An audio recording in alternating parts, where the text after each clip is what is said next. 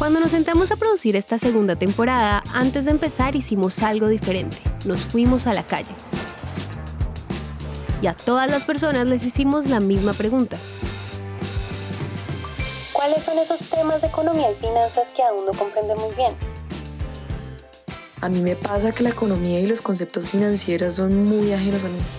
Hay muchas cosas que la gente toma por sentado que uno tiene que entender y saber sobre economía y no es así.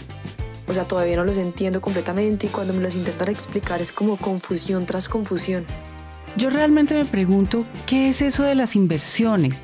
A mí me cuesta mucho entender la declaración de renta y pagar mis impuestos. No sé, por ejemplo, cuándo es que tengo que empezar a declarar. O también eso que se ha hablado mucho sobre pensiones, que los fondos privados, que colpensiones, que esto y que lo otro. Pero creo que muchos de nosotros no entendemos muy bien cómo funciona eso. Con todo esto nos dimos cuenta de algo, y es que la economía y las finanzas no tienen por qué ser complejas ni técnicas ni solamente para los que saben.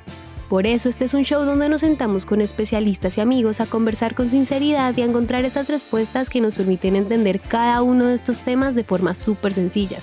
Porque cuando eso ocurre, también encontramos nuevas herramientas para mejorar la administración de nuestro dinero y potencialmente tener un mejor futuro. Yo soy Vale y esto es Economía de a pie, un podcast de Bancolombia en coproducción con Naranja Media.